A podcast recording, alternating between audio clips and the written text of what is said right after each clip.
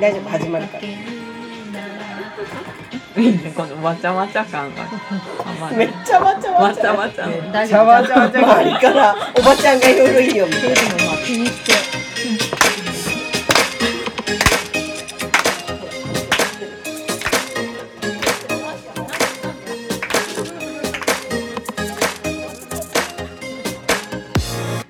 ラジオミンタラはのんきに本気に日々の暮らしを発酵させるカルチャーバラエティ番組なんだな。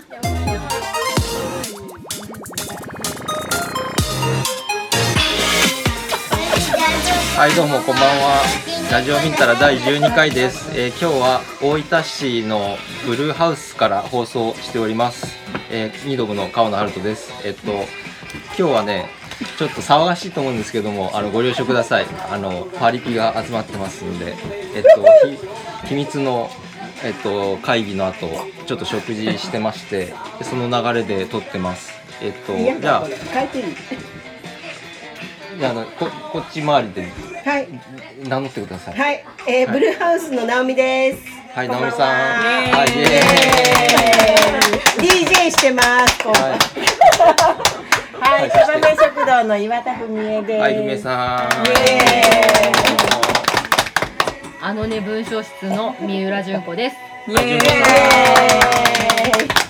イリドムの川野京子ですママやばいはい。これ嫌だえっ、とですね、今日は。あの。なんでしょうね。まあいいや、普通にやろう。えっ、と、ラジオ。今週は、えっと、いその今いる岩田文江さんのバイオグラフィーの回放送する回なんですけどなんか、まあ、今まで前代未聞の本人がいる前でみんなで聞いてみようみたいなことになりましてあの恥ずかしめの刑みたいな感じで、まあ、今回そんなにねあの高校時代ぐらいまでの話だと思うんで、そんそんなにあれだと思います、はい。えっとえー、なんかお知らせなかったかな。大丈夫か。何？チェッカーズも変えたの？いや今いろいろ変えてるの。今後ろで直美さんが80年代 DJ をすると言い出して。そう90年代い。やいやまだまだ、千里君はい。の子、80年代ママやべえあそこできえあそこでやってるのかいいよいいよ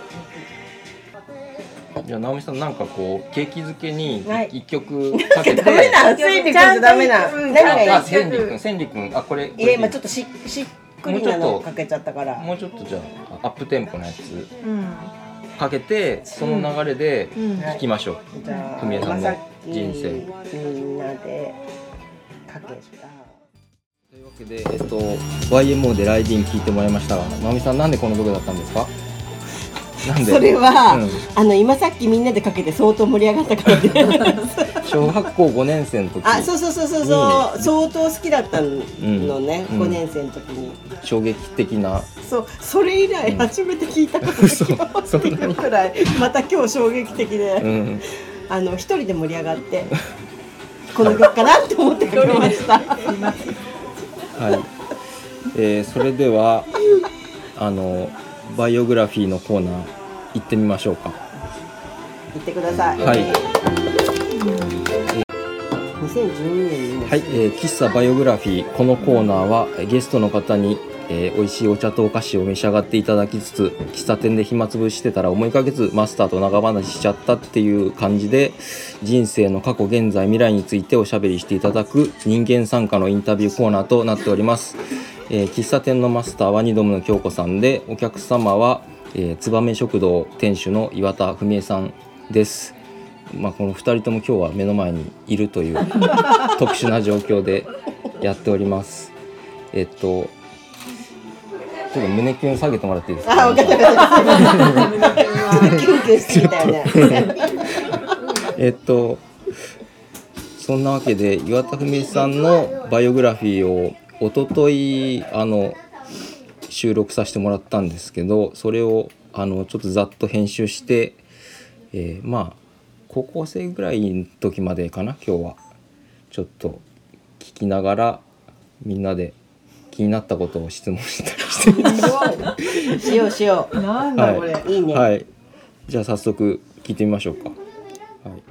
えっと、バイオグラフィー一応図を書いて私はやるとやりやすいので、うん。勝手にやりますえっと63歳ぐらいまでで、うん。一応人生のうん。一段落ってうんうん。見ていて、7年かける3年、7かける3の21年でうん。大体自分っていうものが出来上がってきて、うん。プラス21年で42歳、うん。うん。合ってる？合ってるよ。42歳の時までに、なんかこう社会的にうん子供家族築いたりとか、ううんんこうね、うん。すごいこう地上で頑張らないといけない時を過ごし、うん。42歳から少し自分の使命っぽいことを21年かけてうん。やって気づいていくっていうような大まかな流れになっていくんだけど、うん。まずは幼少の時をうん。教えてください。生年月日聞いてもいいですか、1974年うん。1月8日、ああそうだ。うん、お正月の。そうお正月明け始業式必ずってあいう。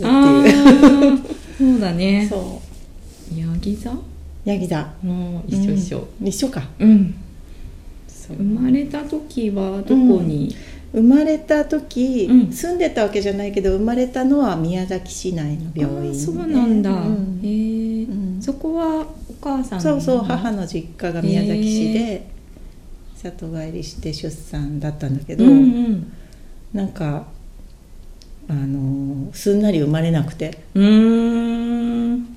すごい難産に途中から。まあ全然順調にうん。お産に入ったけど、うん。途中で顎を産道に引っ掛けたかなんかでもう出なくなって急遽手を切開。に お母さんそこまで頑張って いやもうそれも本当なんかね助産師さん上手だったらまた違ったかもしれないけど当時のね、うん。あれでうん本当なんかもう私は赤ちゃんでそのもう産道でギューって詰まってる状態だから、もう早く出さないといけないしっていうので、手を切開もあの全身麻酔がなくうわ表皮麻酔だけで母はもうなんか押さえつけられて。ー本当にあのねあのおへその下からずっと切り傷があってずっと私はもう小学校の途中まで、うん。子供はあそこから生まれるってお腹を切って生まれるもってう扉がね 信じて疑ってなくて、弟もやっぱりそこから切ってあもうねん2回目もうんうんうん。手を切開じゃないと無理だったみたいで、でも私ももう本当に脳に圧迫とかがあって障害も残るかもとか、うん。あざができるかもとかうん。いろいろ言われて生まれてきたけど、ん。なんという健康有料児みたいに そうだって。ああでもちょっとすごいドラマの中生まれてきいやたんだね。本当に大変だっただろうと思う。か長女？長女第一子、ううん。弟さんがいる。5歳下に。へえ、お母さんウィーさんで。ルイさんで。体験を。そう。大変本当に。だからもう母乳も飲ませられなくて、うん。ミルクで育うる、ん。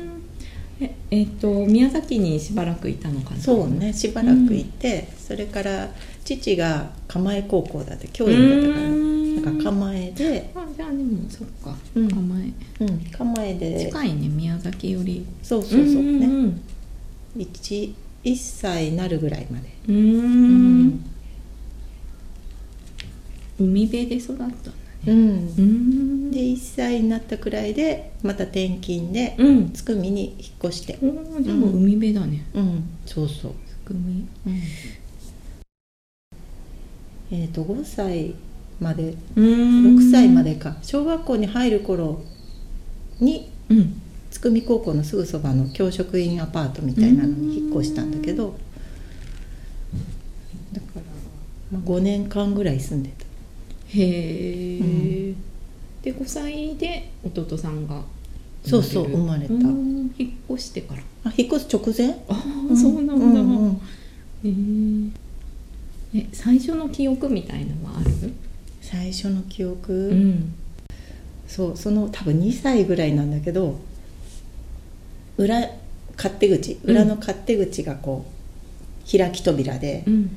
でその裏がすぐみかん畑だったんだけど、うん。段がうん2メートルか1メートル以上の段があって、で私はそのドアが開いてるにもかかわらず開いたところをこう身を細めてっていうか、無理やり通ろうとして落ちて。落ちたらそのみかん畑の下に岩があってここをこっちだ切って。へもう人生初2歳で早々に縫いました。ー。えっていうのを記憶にある。ーどっち側？右。右、うんへー。跡がある。あるある。ー。2針。そうそう。痛かったね。ねえ。痛みは全く忘れたけどそうやって落ちてうん。縫ったっていう記憶はあうる、ん。怖いうん。とか、怖いもないけど、うん。やったなっていう。そうそう。うんなんか影響はありますか？そのお父さんとお母さん。で 絶対なくはないと思うけどなくはないいと思う。いろんな影響を受けて先る生先生家族みたいなね。いやだけどまあ本当に風変わりな父親だったから、ううんん。あんまりねなんか。なんかお皿作ったりしてるのはお父さん？あのあの木木でね木彫りの、うんうんそれはもう退職してからここ何年、ううん。んずっと趣味でやってる、うん。うん。あ思い出した。そう。で父親親がなんかあの、まあ、辞書をいっぱい持ってるよね。あで広辞苑とか、うんうん。ああいうのってすごい分厚いでしょ。で分厚くてペラペラのこう薄いうんうんうんうん。あの紙質がめちゃくちゃ好きでちっちゃい頃、うん確かになんかこう不思議な素材だよね、うん。辞書の紙。そう。んうん。でもう変な辞書フェチみたいな感じでうん。階段に座って読めもしない。字はまだ全然読めないんだけどひたすらペラッペラッペラってこうめくってた。わかる。なんかちょっとうん。普通の本とは違うよね、うん。めくる感。そう。う。ーん。そう。それが好きだったちっちゃい頃、へー。マニアックだね カトリック系のね聖光幼稚園っていうとこに入って、成功うん。もつくみにある。つくみにある。つくみがねキリシタン大名の町うで、そうなんかいろんなとこにそういうのがあって、うんうんうんそれでは近かったから近いまあね近くに2つあったの、うん。で確か白蓮幼稚園っていううん。仏教系の幼稚園と聖光幼稚園。そう2つあったの。でどっちがいい？行くのに。聞かれて、うんうん。見かけうん。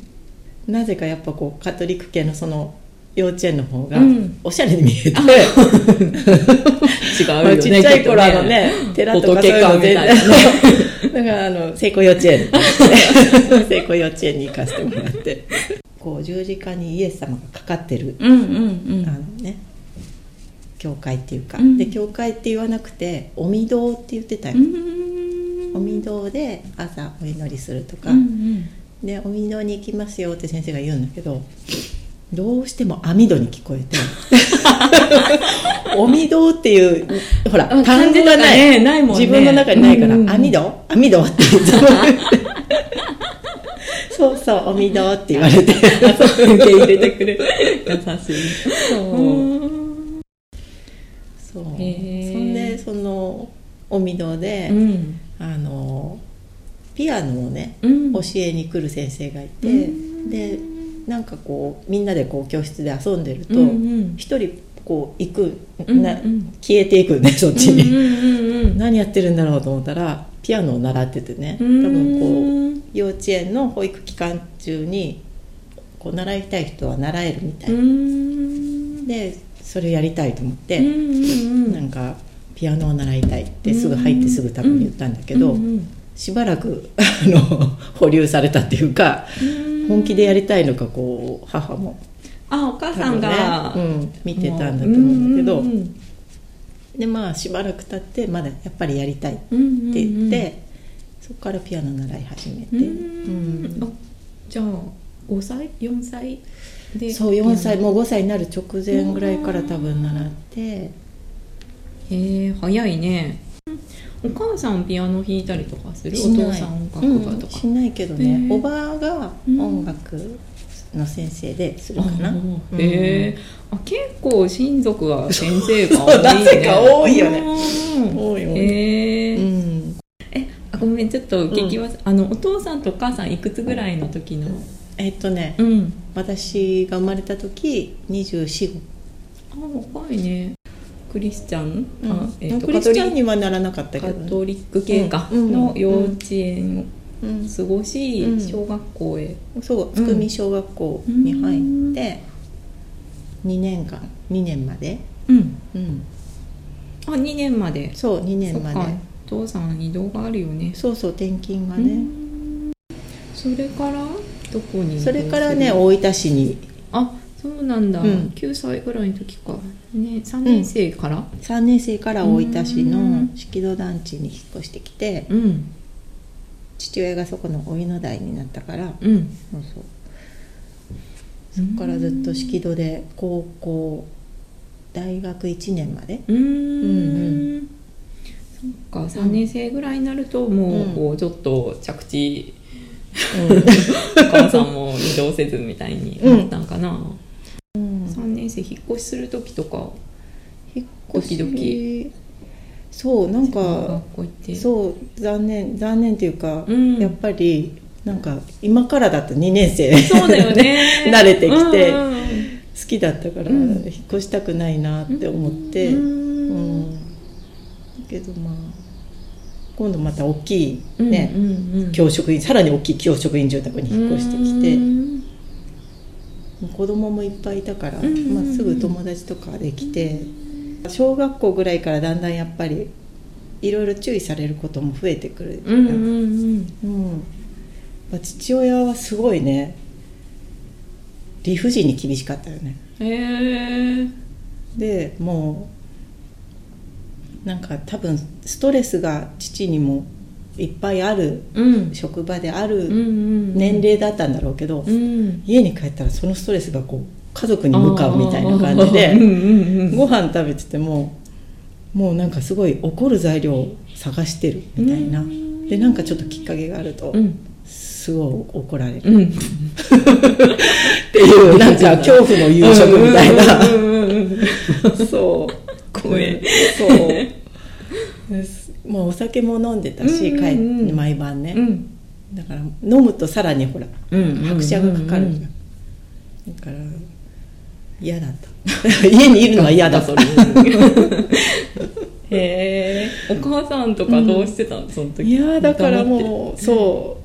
よくやってたなと思う母は。喧嘩とかではなくお父さんをこう一人怒りみたいな。もうん。喧嘩になっても、うん。最後は父が手が出るとか出ていくとかなんかもう衝撃が大きいよね、うんうん。もうなんかご飯の途中でも怒り出したらもうあのキャベツの千切りがねごおかずにキャベツの千切りが、その上にご飯ジャンをバンって置いたのがすごい残ってるんだけど。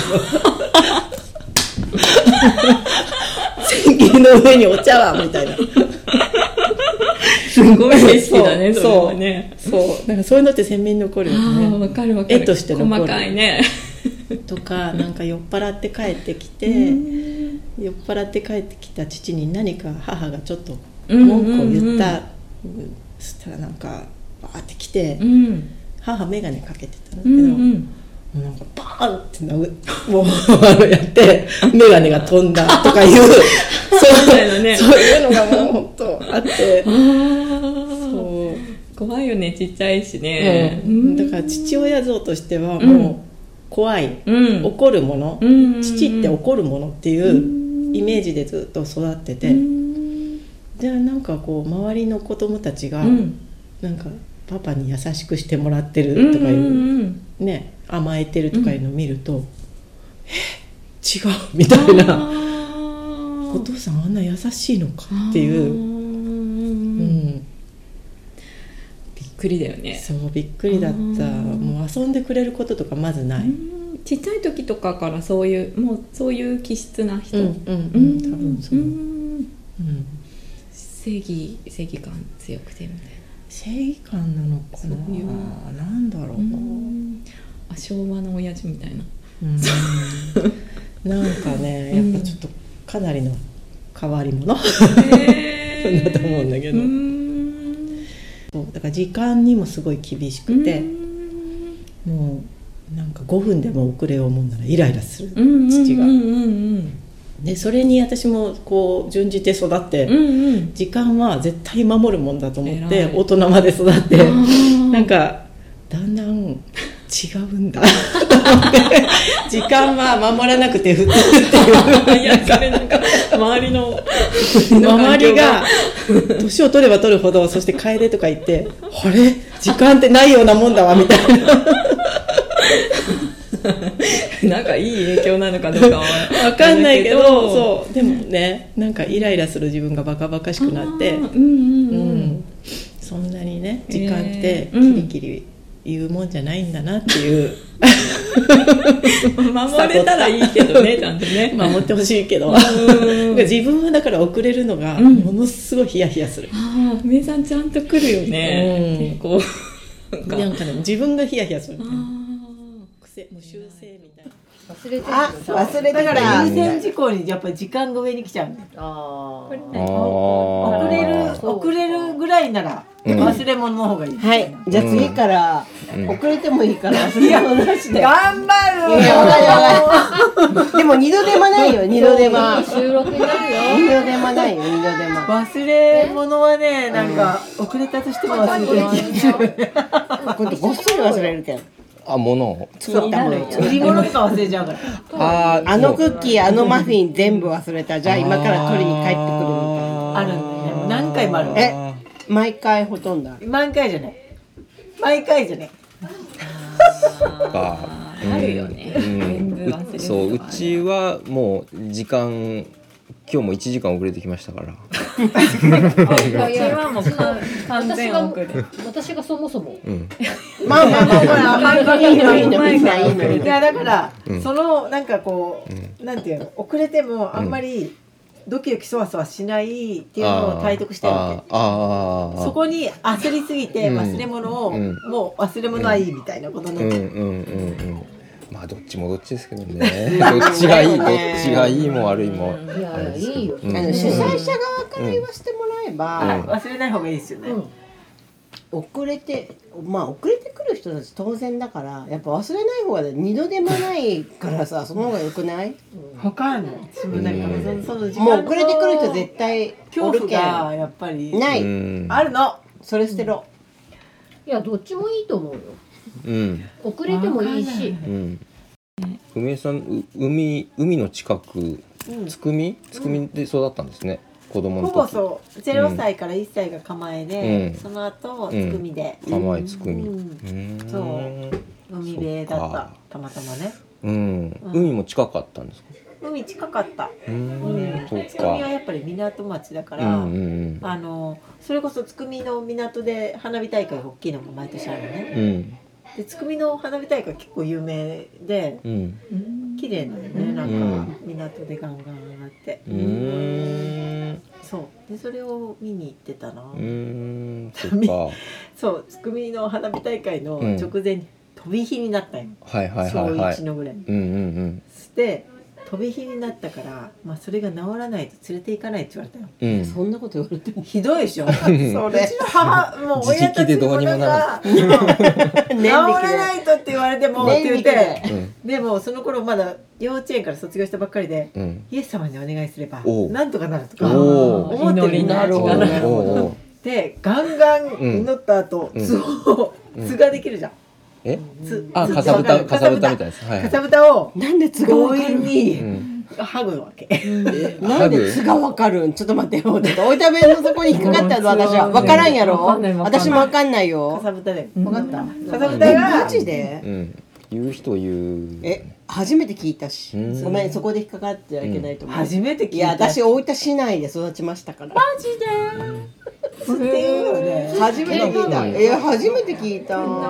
県南この人が言うこと初めてのこと多いよ、結構。ABC とかね。ああ、いや、もうちょっと違う言葉もあったよ。当。うん。わかった、わかったよ。はい、次。次こうもうイエス様イエス様ってお願いしたとかでブリブリって剥いで、強引に。強引にかさぶたを剥あいでーなんかもうあると目立つから目立たないようないこにみたいなとに？そういやかさぶたが取れたら OK なわけ、でもかさぶたって自然に取れ取れるけどさ。うんむそれ無理やり取ったわけ。うわー痛そうっていうかなんか。でもなんか残りそうな。うん血が出らずになんとか取れたわけ、えでうちの母親ももう苦笑いみたいな、うん。取れるはずのないかさぶたをうん。無理やり取ってるよねみたいな感じだけど、もうあのないし。いなくなってよくなったみたいな、ん。言って、うんつくみの花火大会に連れてってもらった記憶が。えー。根性。いや根性どれだけ花火大会に行きたかったの。いやでも一大イベントやろその時は。そういやもう花火大好きで、うん。そうかやっぱ行動力ありますよね。皆さんってさっきも言いましたけどなんかこれあの行動力って言うの？そラれ。あのラ言わないよね。この人が言うと、うんそっかって一瞬思いそうになる。違う違ういや。いやいや強引だよね。いやいやだからこうこうだこうするんだって思ったらなんかもうか行動するみたいな。ああいやそうかもしれない、うん、ねそんなもうなんかシャニムにこうい祈って祈ってかさぶた剥がして剥がして。もう。ん、そこまでしないじゃないですか。強引にことは運んじゃうよね、次何でしょうかな。はい。かけない。え？無理やりかけない。後半はいちょっと後半聞きますよ。直美さん、ちょっとどう聞きますよ。ぞどうぞ聞きます。その親を見てて、先生になりたいって全く思えなかった。私は絶対先生にはならないっていう先生以外の職業になりたいっていうのあーそれが。は確信してた。面白いよね、うん。なんかね、うん。反発のね心が生まれ。そう。そうそう。んえその後、うん。そのまま地元の中学に、うんうん、うん。そう早稲田東っていう。う、ん。12歳ぐらい、うん。うん。部活もやらず。そうまたね、帰宅部で。う、ん、うんでもそんなピアノも毎日とかはないよねレッスン。がレッスンはね週1、うん。うんうん。週1なんだけどあの家でのピアノの練習をうん。1日でも欠かしたらやめさせるって言われてた、すごいね。それはお父さんの方針だね。すごいね。お父さんの父か母、まあ、母も同じような考えで、まあ、練習しないやりたうんうん。うんやる気がないんならいつでもやめてくださいっていう感じの、うんうんうんいや母も大変だったと思うきっああ大変だったと思う、うんこん。バイオグラフィー聞きに行かないといけない。どうだとったんですか、聞かせられないよね。母ね母もそうそうそうそう。うん。でもピアノは好きだった。ピアノは好きだったし、うん。ある意味もう逃げ場だったっていうかうんもうそこにいれば怒られることもないしへー。こうなんか没頭できるし、うんうんそう家の中ではもうピアノ弾いてる時が一番落ち着く、うん。うん。いい場所だね、うん。でもそういう場所なんかあるといいよね。うんうん。そうね、うん。そうそう。もう怒られても怒られた後とかすぐ私こう笑って遊びに行って行ってしまうんだけどなんか証拠りがないってよく言われてて。ピアノ弾いてたら怒られないっていう。いやちゃんとね流さないとね。そう本当に。え先生はずっと一緒？ピアノの先生。ピアノの先生はね、まあ、つくみでずっと一緒でしょ、うんうんうん。で式戸に来てヤマハの教室に通って、中学までその先生で、うん。中学の途中でピアノで進むっていう話になってあ高校そうそうこの先をね、うん。もし進むんだったら、うん。もう少しこう先生も専門的な人に変えた方がいいんじゃないかって多分父が言ったのか、うん。まあ親とそういう話になってヤマハじゃなくてうんね多分、うん。そう。で先生を探したんだけど同じ団地内でこう見つけて父の音楽の先生知り合いのつてみたいな感じで。で変わったけど私的にはそのヤマハの先生の方がすごく合ってた、うんうんうんうん。だから中2ぐらいで先生が変わってそっから少しトーンダウンしたっていうかうん。一生懸命やるのはずっとやってたんだけうんど、まあ、これこの調子でやっても進むレベルにはいかない気がするなっていう、うん。うんうんうん感じのまんま進路がねもう中3になって、うんうん。高校とかになって、うんそう。でその時は。その時に、まあうん本当にもう音楽でって思ってれば大分で言えば緑ヶ丘とかね、うんうんなんだけどそこまで私もえこれピアノで進んだら先生だよなっていう終着点が なんか、教えるのはできないとか思って、その時うん普通科の高校に行くことにしたの。ね、でそうだからやっぱそこで自分でも迷って決めきれなかったからこう練習もピアノに没頭っていうふうにならず普通に勉強もこうやって、うんうんうん。普通科の進学校に行くことになったから、うん。なんて言うんだろう。余裕っていうか遊びの部分みたいなのがない状態で自分も育ってきたような気がする。うん。そうだね、どっか遊びに行くっていうのはあんまりなかったけど友達ん家行ったりとかね。うんうん。うん。普通科に行って大学に行くっていう、うんうんなんかもう見えないこうレールがあって、うんうんうんすん。なりその普通科に行くっていうのがちょっと引っかかったのかな、なんかでもちょっと美容師になりたいから商業に行くって言って女子校もあったけど女子校は私絶対ダメと思って 男子もいないと。なんか女子ばっかりとか無理だなと思って。で商業に行くって言ったんだけど美容師はまあ高校出てからでもなれるし普通科にっていうなんか流れになって、うんうん。うん。結局普通科を受けて。うん美容師になりたいかもみたいのってどっから？でもねすごい髪いじるのとか人形の髪編むのとか好きで。でもそれこそねうん。なんか私自身は髪を短く切られてて。あそうなんだ。そう。あのなんかそれもちょっとちょっとしたトラウマだけどこう髪を伸ばして結ぶとうん似合わないって母が言うんよ。お母さんの基準では、そう。でなんか母が可愛いと思うようにか前髪とか切られたりしたら、うんうんうん。本当こんな前髪切られてありえないって。もう多分今うさちゃんだったらぶち切れるよなと思うようななんかそう。ねね中学に入ったらまた校則が厳しいじゃん、うんうんうん。で髪を伸ばしてこう結んで結びたいって言ったら耳より上で結んだらダメとかね。言ってたよね。あるそね。うん。でその校則には母も納得がいかなかったみたいでうん。一、回先生となんか言い合いしたっていうか、うん。一生懸命なんでその耳で耳より上でね、うんうんうんうん。結んじゃダメなのかとか言ってくれたんだけど、結局そんな校則は変わらないよね。意味もなく。うんいまだにそうだけどでなんかそれにすごい腹が立って、うんうん。もういいや切っちゃえと思って、へー。めっちゃショートにあへえパンクな気持ちが。今ぐらい切ってへー。そしたら体育のそんなほら校則に厳しい先生とかが「すごい似合ってるすごいいい」って言って。てめえみたいな。みんなして言って。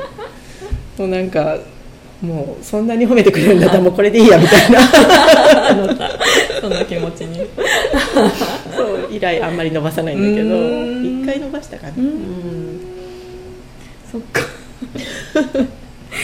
髪の毛のちょっと憧れと。そうなんか中学ってやっぱねい昔のなんかヤンキーがいっぱいいる時代で髪染めたりとか、ムースで立たせたりとかいう人がいっぱいいる時代だったから先生たちもすごい厳しかったよ、うんうんうんそうこう校門通る時に髪をこうやって触るみたいな。バリバリ。バリバリで洗ってこいみたいな。ケープみたいなケープしてるとね。そうそう。そういう時代だったからね。なんか今より楽しいよなと思うけど。確かにね、うんうん。なんか頑張ってるねそんな。そう頑張ってたね。ね頑張ってたし先生たちもそんな言いながら厳しかったけど、うん校内にそういう子がいるっていうことを ね許されてたでしょしょうがねえみたいなね。うちの長男とかが中学行ったの見てももうはみ出ないみんな。そうだね。見かけはみ出てない。確かにさヤンキーとかは絶対いないよね。いない。観覧とかいないもんね。観覧がかっこよかったのかなとか思って時代が。時代だよね。すいません。昭和な感じ。プルみたいな。ねそうそう。全盛期だったもんね多分。あセーラー服のスカートがめっちゃ長い時代だったけどー。私。そのちょっともう23年後から短くしだして。どこからなんだろうねそのね 境は。そう。へえカバンもみんなぺっちゃんこにあしてたよね。すね。そう。あれがあれ一回やってみたんでシーンに、うんうん。うんそしたらもう父親がめっちゃキレて。へえなんか学校ではもう仏の先生って言われるぐらい優しい先生だったらしいよ。ですごいそういうヤンキーな子たちにも理解のある先生みたいに言われてたからそういうことには寛大なのかなと思ったら、我が子は違うんだ。ねじゃせねえみたいな。え高校からはどうでしたか？高普校通科に行ってうん。15歳うんぐらいだね、そうそう。高校は市内？市内。何で通った？自転車で、うん。あそこの船井大橋のすぐそばにある甲府っていうところなんだけど、あうんうんうん、うん。あまだ新しいよねあそう私が4回生あなのね。四回生。そう。へえだからめっちゃ新しくて、うん。まだこうなんて言うんだろうその甲府じゃないけど、うん。伝統校みたいなものが何もないから自由で、うんうんうんそう文化祭とかもすごい楽しくて、応援団やったりとか。へえ 何の応援をするの？応援団あの応援団が昔のねあああのーあったの。あったよね。団長がいて、うんうんうん。みんな学ラン着てっていうのが、あの体育祭文化祭の時にね、うんうん あれやって男子から学ランを借りて。そうそう。だからほら部活的なものをやってなかったから、うんなんか団体でやるっていうそういうのに憧れみたいなのもあって一団となってみたいなね。そうそう、ん。がやりたかったのかな、でもなんか1年生のクラスとか本当仲が良くて、文化祭とかのなんか劇やったんだけど、うん。え何の劇だったんちなそう今思い出そうとしてね何の劇だったかななんだろうね。何の役とかね。えっとね白雪姫だった。高校生で？そう。高校生充実うんですか、ちょっとで少しさやっぱこう出られたり自由も聞くよね中学あまでそうだね、ん。そうね。行動範囲も広がって、ねえ。そう。そうだね。そうでもまだね父親の目が届いててすごい抱負って私が行った高校と荻野ってうん。なんか合同選抜って昔変な制度があってなんか情報筒抜けみたいな。なんか 先生たちもほら同僚のあ先生とそうだよかもいるし、ね。うんうん情報筒抜けだからなんか。まあ監視下にある。監視下にある感じではあったんだけど。へー。そうでも高校になったらむやみやったら怒るっていうことが減って父親も。なんかだんだんこう自分の教えてることを同じ年になってきたから、ね。うん。接し方もなんかちょっとこう穏やかになってきて、うんうんうん。うん雨の日は送ってくれたりとかしてもらってだからその辺から父親にもちょっと普通にもものを言えるようになったっていうか、うん。それまでは本当になんか話すのも怖いじゃないけど嫌だっていうかうん。あったけど、うん。そう。なんかもう本当家から出たらめっちゃ羽ばたいてたっていうか、ほっとするよね。うんうんそうそうそう 夏休み冬休みがガーンっていうへえ早く学校に行きたいみたいうな、ん。そっか。うん。学校がじゃあ大好きだねきっとこのぐらいの時に。そうそう、うん。何の話？ヤンキーのヤンキーのあ話ヤンキーの話なんかわからない私。なんでそんないい子ぶるの？木崎木崎知っちゃうよ。何？いやでもほうあれだあれだ。付属はそんな怖い。貴族にはそんな変なですよね。ヤンキーは。ひまさだ東中にはもうそういういっぱいおるやろ。いっぱいおるやろ。ボンタンの子たちえボンタン短弾長タ弾ンだすごいよね。はっきりわかるよな。はっな今考えてもかっこいいいけどね。やいやかっこよかったよみんな。今今はいないのそういう子たちは。いやだから裏ボタンにおしゃれする子なんかもうすでにいないないんじゃない？裏ボタンがおしゃれだったの。うん。裏ボタンだからあれって裏にあの竜の柄じゃなくて。なんていうの？自分をおしゃれするとかさうん。着物着る人のうん。下着がすごく派手とか。うん。あの感覚だったの。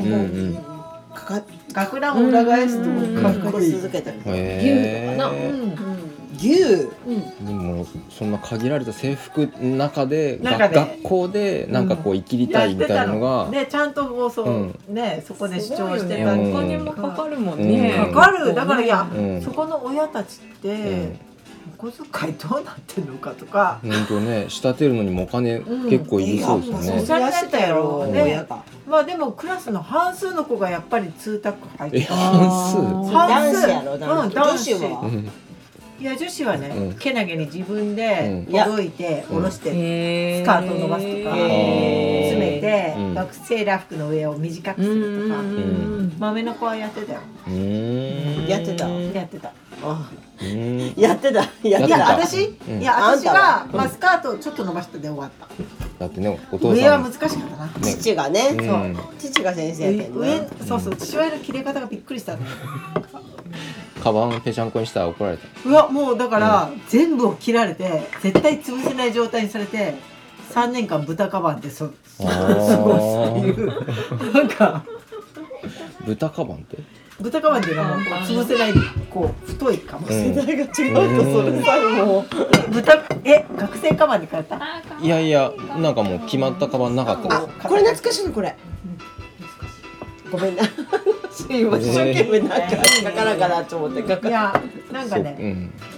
まあいわゆる学生カバンがあるじゃんビーバップハイスクール的な、うんうんうんえーあれってなんかこうベルトがあってさ、うん。ベルトと下はなんかみんな安全ピンとか,、うん。オリンピックのギューって入れ込むとかにつしてたの。うーん。薄薄いのがおしゃれ。う薄いのかしらだーん。からもう教科書とか入るわけがね。あそういうことか。教科書なんかセカンドバッグみたいにこう持つ。うん。ペラペラ。ペラペラ。ペラペラ。もう財布ぐらいしか入れて入れてねえぜみたいな。でもう教科書全部置いてるみたいな、なるほど。であの置き弁やな今で言うな。そんな感じでやったらうん父親がぶち切れて、うん。その止められる要素のものを全部切ったわけさ。自分でねアコーディオン状態。自分で中から何あのこういうなんていうこうこれ何やったっけ？このこういうやってこうやって止めるやつとかできんかったのでだからもうもうその気力もなくしたわけ その時にガンガンやられて。ああもういいよいいですいいですもうそんなに怒るんだったらじゃあ豚川に行きますよみたいな。ボワンボワンで 言ったみたいな。うーん、そうか。え今録音してんの？ー、知ってますね。うん。うん。じゃあちょっと小さくしよ OS 遠慮ね。あと、あとピアノですよね。ピアノを全然知らなかったけど、相当やってたっていうのが、あの、なんかびっくりしたんですけど。いや相当やってたんじゃなくだって一日も欠かす欠かすとやめさせるっていう条件で、そう。だ中学高校ずっといつまでやってえっとねまあうんうん。高校まで。ここまでうん。習ってて、うん。さっきもなんかこうす10代の時に聴いた好きな曲みたいなのみんなでわーって聴いてた時に、うん。ブーニンでしたっけ？ブーニン。ブーニン。ブーニン。これぜひ聴いてるね皆さん検索してブーニンのピアノをね、う。ん。YouTube で見てほしいですよね、あれ僕も初めてさっき見たけど感動しました、ブーニン。ブーニンめちゃめ18歳ロシア、うん泣いちゃう。うん。泣いてましたね。泣いちゃう。てか泣いた。うん、めっちゃないです。おかしいよねあれね。やっぱうん聞いたら蘇るっていうなんか音楽の魔力みたいな、うん。二楽章がいいやついや三楽章もめっちゃいいよ。聞かなかったけど。ピアノソロまで本当は全部聞いてほしかった、1985年のなんかピアノコンクールのショパンピアノコンクールショパンピアノコンクールの動画が YouTube にありますよね。泣きよ泣いてる。泣いちゃう。すぐ泣いちうゃう、ん。もう音がなくてもね。おかしい。すぐ蘇る。で今はどんな時にピアノ弾いたりするんですか？いやもう最近ほんと弾いてないでうんうんなんかピアノたまにほんとないつ弾けたことないからなんかもうクリスマスが近づくととかなんかあのね。うん。サ賛美歌とか、ああいうのの時にああ、うん。弾きたいって思ってうん弾いては、うん。調律しないピアノにごめんなさいと思って ちょっと調律しようみたいな。はいそんなわけで、えー 今日は。乗ってた。どんなわけ？そんなわけで今日は。午後どんなわけ？そんなわけですよ。こういう。みんなに突っ込こまれる。こんなわけができるのかみたいな。これ終わらんやろ？いや今終わろうとしてる。そうこれで今週は今週はこのここではい。この辺まで。はい。また来週その高校からまあ大学そうね後みたいな。半がありましたねまうんだそうそう忘れてた？わそうそうそう。今日今日そこまで行くかと思ってたのに。でしょさっきどこまで行ったんだっけ？みたいな高校まで。あここまで行った、うん。あのえっ、と恋を止めないでまで恋を止めないでを出したかったんだけどここのに思い、曲名を思い出せなかったうん恋を止めないでまで。そのエピソードちょっと言っときましょうか。恋を止めないでコンプレックスの言うのも言えんけ恋を止めないでっていう曲がもう青春のうん一曲ということで、うん。はい。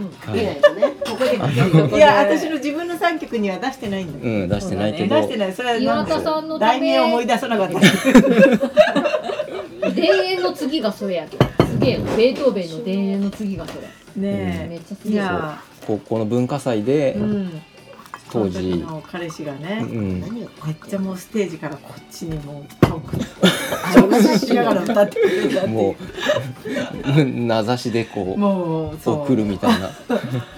ね。幸せいっぱいな感じ。うん。それってあ彼がバンドやっててボーカルで。ボーカルで、うん、どう嬉しいのとなんかこう気恥ずかしいのとどんな気持ちだったんですか？いやなんかいや本当恥ずかしいよ。まあ正直恥ずかしいよ。でもクラシックの世界で育っちゃったなバーがねうん。私のねうん。なんかなかなかない体験させてもらって幸せだった。本当ですね。幸せですね。そうそうそうそう、がコンプレックス、恋を止めないで、い。いタイトルでしょみたいな、うんそんなわけで、はい、今日は、えー岩田文江さんのバイオグラフィーの、えーパート1でした。ちょっとね、はい。あの恥ずかしめのような感じですよね。でしたけど、ななかなか。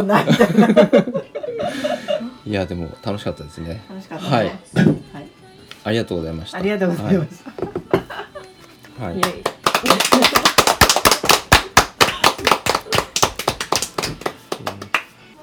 じゃあえっと、曲紹介スピッツの春の歌かけるのでやった。かけるので今かけなくていい、コール？はいコール。文江さんじゃああの自分スピッツの私？曲紹介誰もそんなことしてなかったじゃん。いや本人いるからいるからいるから。な、うんうんヘビーリスナーヘビーリスなんですからね、はい。えっ、とじゃあ文江さん大好きなスピッツの曲から一曲はい。何か。はいはい。はいスピッツの春の歌。はい春の歌、はい。はい。聞いてください。思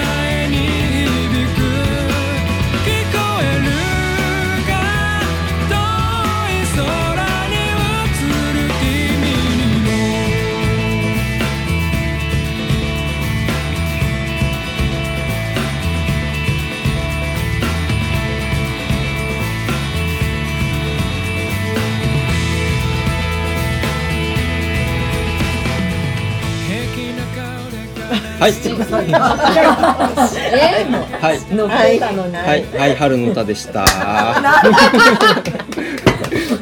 じゃあお便りコーナーいきます。はい行ってください。お便りコーナー。えっとですね お便りコーナーはあの今回なんとね一人の方が2通くれてるっていうのが2人だから 4, 4通すごいね。読んで4通そう。熱狂的ですよこれは。熱狂的な。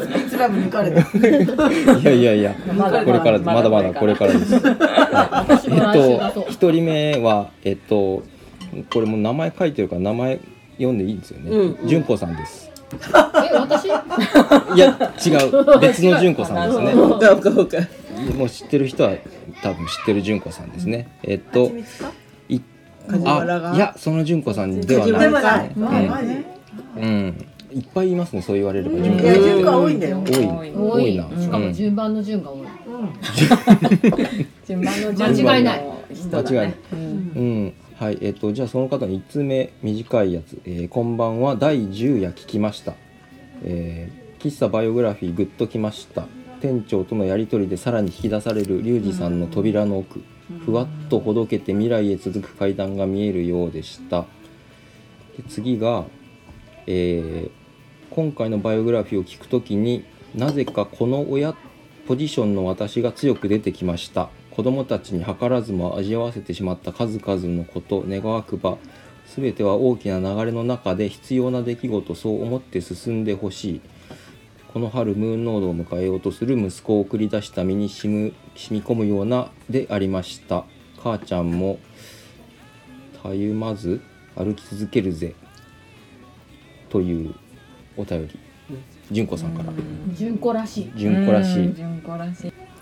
結構ねリュウジさんのバイオグラフィーはいろいろこたよね。えまだちゃんと聞いてない。私一回目しか聞いてない。いやうん。結もうなん構かうんいやいや四回聞いたってさあ来ました。結そう構だよな人生歩まれてるなってここでなかなかその先が進めんかったいやいやなんか、うん。そうそうそう想像以上想像を超えた超えた感感じじでですよね。うん。すごいなってでもうやっぱりん。想像したやっぱりなんかこうなんていうのその若い頃からの農業に携わりたいっていう気持ちとか、そうね中学生の時から思ってたってう。ん、だからなんかこう、その両親とのいろいろとか置いといての、うんうんその本人の土に携わりたいってうんいううんうんうんのが若くからあるっていうのうんうんうんうんは素晴らしいな、直感やね。ううんん。本当な。でそれを貫いて今も、うんうんうんうん。その農業されてるっていうのが、もう本当すごい、うんうんすごいですうねん、うん。っていうすごいすごい。尊敬って思,、う。ん。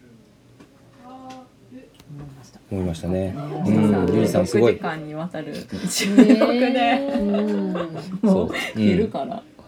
六そう。う夜ん。まででもまあね。いややっぱそれが内容があったん。やなもうね言いたかったんよそう、なんか後で本人ね家が近いんでまあよく会うんですけど、うんなんかいる話してたら、うん。まあ別に自分の中ではもう住んでることだから言うのにそんな抵抗はなかったけど、まあ別に言う機会ないからそんなに言わなかっただけで、うん。でもまとめてこう話せてちょっとすっきりしたみたいなそういう。この間私仕事してみてそう思った、やっぱりうん、なん。か、あうん。うそん。なに言う機会はない、ないまとめてないないまとめて振り返る、聞いてもらって感謝ぐらいようん。断片的にはちょいちょいこう人に話すことあるけど、一続きでねうん。自分でもこう時系列に並べて、うん。おそうだったそうだったみたいな、うん。だからいい機会だったね並べてみるとやっぱりこれがあってこれがあってこれがあるから今こうなん。だなみたいな。うん。うんやっぱ自分に全てが切り離せないっていう。うん。常にある本当そうそううん。うん、でそれをやっぱりこうやって声を通して、うん。いろん。な人の人生をなん。か追体験して、うん。なん。かねまあいろいろ考えさせたりとかものすごくいいコーナーうん、もっと言って言ってるじゃん。ずっと言ってるよ私私も私も言ってると思ったけど足りないかも持ってはないとそうそう、うん、いい真剣よありがとうございますありがとうございます。いいわな。はい。で泣いた時ある。ようん。いや毎回最後の手紙は泣泣いちゃうよね。泣くまあ泣くね、うんうん。ともえさんの時も泣いたしまひとさんの時も泣いたし。うん、そうそう。そうそんなねなんかまあバイオグラフィーとか全般的な、うん。あの感想を、まあ、いろんな回の感想を長文でくれたさってる方がいらっしゃってあとまあいやえっ、ともうこの方同同じ方が。じ方が2通くれはい。素晴らしい熱烈だ、純子さんが。まだ純子えさん違う違うさ違うでしょ？さっきの違うでしょ？でさっきの純子さんで今回はともこさんです。ともこともこさんともこも多いからね。ともこも誰だろうとも多いよねもこエアリーです。はい。えっ、と。いい人が多い。うん。えっと、はるとくん、きょうこさん、こんばんは。感じたことをシェアしたくて書いてるよということで、まあ別にラジオで読んで読まないでとかいう感じでもなくくれた感じだと思うんですけど、えっと、ちょっと抜粋して読みますね。えー山村さんと真人さんの声って似てない？っていう。似てるね似てる？似てない僕はちょっとあんまり、私も似てないとうん似てる僕と真人さんの声がすごい似てるみたいな声も聞きましたね。うん。そうそう。いや似ちゃうと思ったよ。それぞれ独特。私は聞き分けられる。聞き分けはできるけどまあ、普段からこう接してるっていうのもあるけど、ね、僕らは。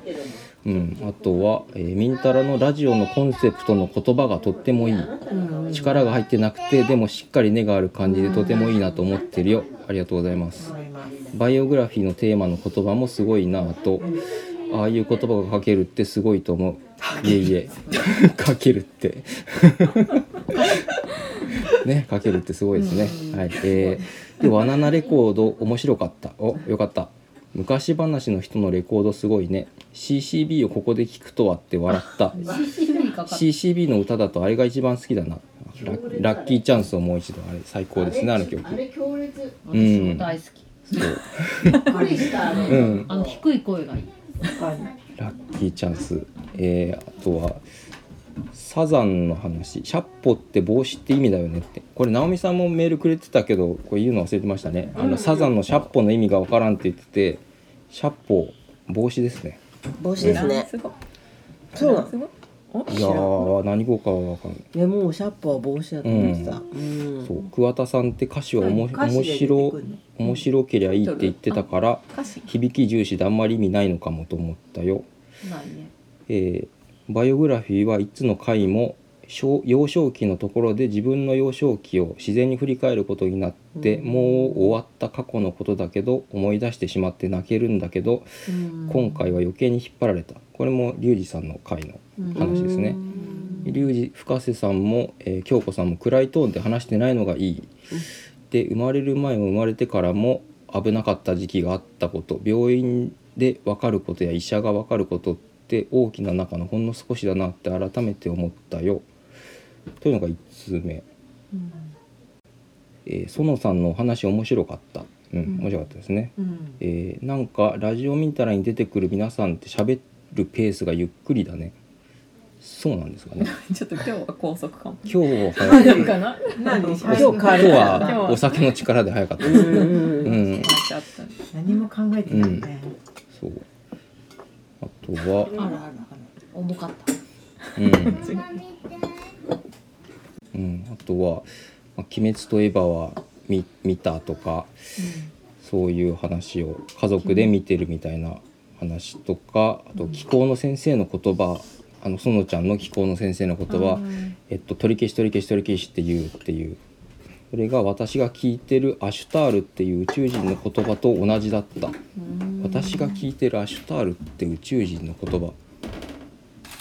どういうこと？アシュタール人がいるシュタールっていう宇宙人がいる。あ、おろす人がいるっていうね。えーっと、あとはまあこの後はリュウジさんのバイオグラフィーについての思うことをこうたくさん書いてくださってます。はい、という感じで、ともこさん本当にありがとうございます。これからもぜひ聞き続けてください。はい。はい、お便りコーナーこんな感じで皆さんも、えーラジオミンタラアットマーク gmail.com に思ったことがあったら送ってください。はいね、子供たちもみんな送ってください、メールを。はい送ってください送ってください。はい。お願いしえます、ーっと、じゃあエンディングです。お悩み相談もいいです。あの何でも答えますんで送ってください。あのハルトさんが答えるの？そうですね、僕とか、まあ、周りの優秀な探偵たちが 真相の究明に当たりますんであの送ってください。ナイトあのスクープ？はい。じゃあ直美さんエンディング曲はいかけてください。エンディング曲エンディングどれにしよう？10 10人と色。あ十人十色。はい、はい。大江千里。おえ千里。はい。10人と色。はい。を聞きながら今日はお別れです。さよなら皆さん。あちょっと待ってちょっと待ってちょっと待って。あまだだまだだな なんなん待って。えっと、つば、つばめ食堂のあれ忘れた。えっと、つばめ食堂は、火水木、週3日の営業となっております。はい。で、11時半から5時、はい。4時ラストオーダーで、はい。えーランチは予約必須という感じです予ね。約優先です。優先、でも結構もう売り切れじゃないですか。ないつも。ないつも。そう。うん。そう。だからインスタフェイスブック見て空いてる時もあるので、まあでも行く日がね決まってればぜひ。ご連絡ください。はいご連絡ください。はい。お茶とかはフラッとねはい。来ていただいていつでもはい大分市の常盤早稲田タウンの道路挟んで向かい側をはい。ちょっと入ったところですね。はい。はい、えっとインスタフェイスブックチェックしてください。はい。はい。というぐらいですかね。あ、あとついでにあの先週ちらっとニドムが別府でこうポップアップカフェするしないみたいなそういう話してたんですけど、ちょっと訳あって延期になりまあして。えっとまあちょっとゴールデンウィークを外してゴールデンウィーク後にいろいろコロコ5にロナもありますから5にしようかっていう話になり、はい、またそれはあの2度もの SNS で出しますのでチェックお願いします。はい、という感じです。皆さん今日はありがとうございました。はい、大丈夫ですか？はい、ありがとうございます。はいまた来週。